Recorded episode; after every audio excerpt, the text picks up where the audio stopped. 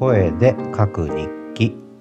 リッスンケアフリー。3連休も終わって2月13日になりました。雪祭りも終わりました。えー、そして私の民泊ですけど札幌の。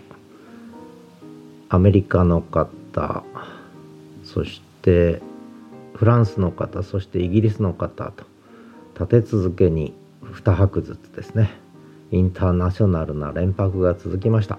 でちょっとその前には日本の女性2人がね4連泊してくださったんですが、えー、連泊ウィークが終わりましたね。2月1日から始まって12日まで約2週間近いですね。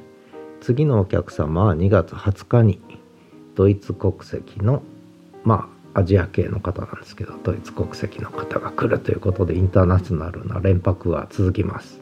しかも7連泊されるっていう。7泊もしたらもう家族になっちゃいますね。まあいいや。そしてまあそれはそれとしてリアルワールドの話でした。えー、Airbnb すごいですね。Airbnb か。すごいですね。それから緊急レスキュー G 出動って話ですけど。これはもうあちこちで喋ったんですけどもうとにかくこの時期は雪が気温が札幌の気温が上がってまして今。本当にびっくりするぐらい上がってまして。で雪が溶けてそうするとその車のタイヤが何て言うのかな。もう深雪にはまり込んででしかも雪が緩くなってるから、えー、ツルツルになっちゃってで出れなくなるんですね。でそのレスキューをしたっていう話をちょっと一声でもさせていただきました。90分一本勝負っていうのは私が還暦 G が緊急レスキュー GG になったという話でこれ本当にご近所さんなんですけど若い女性なんですがもう統一郎君のインスタでつながってるだけなんですね。でインスタで「助けて」が来たというまあちょっとすごいなと思いましたけどねこのなんというか、はい。まあそんな話ですね。これ面白かったですね。緊急レスキュー爺ぃ頑張りました。90分。疲れました。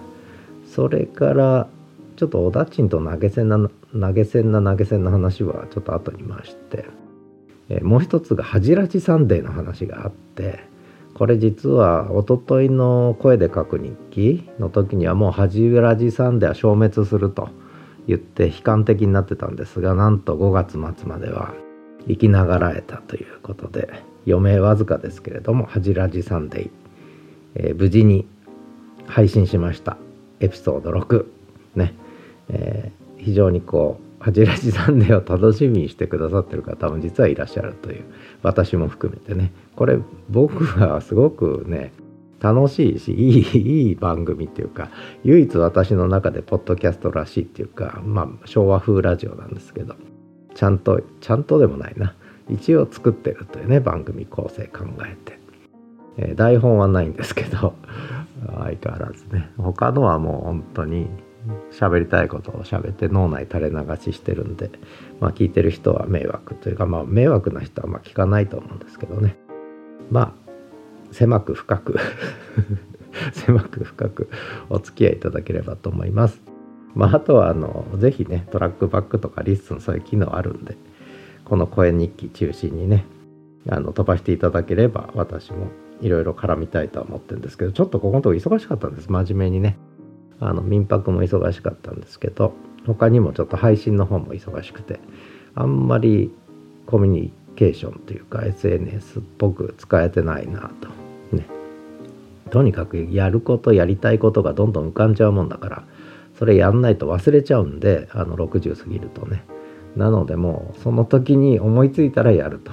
で思いついたらやってても間に合ってないんですね、えー、次から次へと事の葉が消えてってしまうのが怖いのでもうどんどんどんどんもうこうリスにぶち込んでいくと。で貯めとくとまた溜まっちゃうんでもうどんどんどんどんリリースしていくという、えー、話していってしまうと、まあ、あとはそれをねキャッチされる方されない方いろいろいていいかなと。思ってるんですがとりあえず私も余命わずかわずかですので恥じらし探偵と一緒で余命わずかですので吐き出せることは吐き出していかなきゃいけない。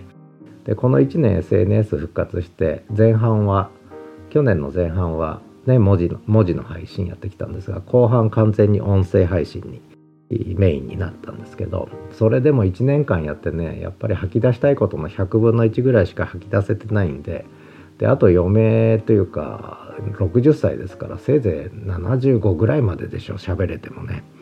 あと15年でこれ15年つったらこの1年でやれたこと考えたら15年でやれることって本当にわずかなわずかでもう時間がないんですね。もうだからすいません。はい。乱発してますけども。でそんなわけで新着ポッドキャストいろいろ吐き出してます。でもう一個あの投げ銭ですね。あの私レッツオダチンということでオダチンの話はだいぶしてきたんですけどでオダチンって言葉ちょっと普及してるかなと思うんですが レッツオダチンに続けてレッツ投げ銭です。投げ銭チャンネル作りました。投げ銭専門チャンネルあの何やってんだと思われると思いますが投げ銭専門チャンネルその名も投げ銭。専門の線ですね。でこっちはあの小文字で投げ銭。おだちんは大文字でおだちんおだちんと投げ銭。これちょっと流行らしたいなと。おだちんおだちんはやっぱりそのねある程度記事の中身とか伴うのがおだちんでなんとなくぼやーっとあちょっとねそれこそいわゆる有料エピソード以外のエピソードたくさんあるわけであ楽しませてもらってますみたいな感じでもうなんとなくアバウトに投げ銭するというね。で一粒万倍日っていうのがあるんですね。日本の暦にはね。これいいですよ。一粒万倍日。きっといいことありますので。で一粒万倍日には50円。投げ銭。お願いします。今朝あの近所の神社でお賽銭の入り口の写真撮ってきましたのでこれも、えー、アップしておきましょうかね。合わせてね。このたまにはリッスンケアフリーにも写真くっつけようかなと思います。で、後ほど一声でもこの投げ銭ですね。投げ銭のことはつぶやこうかなと思ってますが、一粒万倍日、いい面白いですよ。えー、そんな話ですかね。それぐらいしかないかな。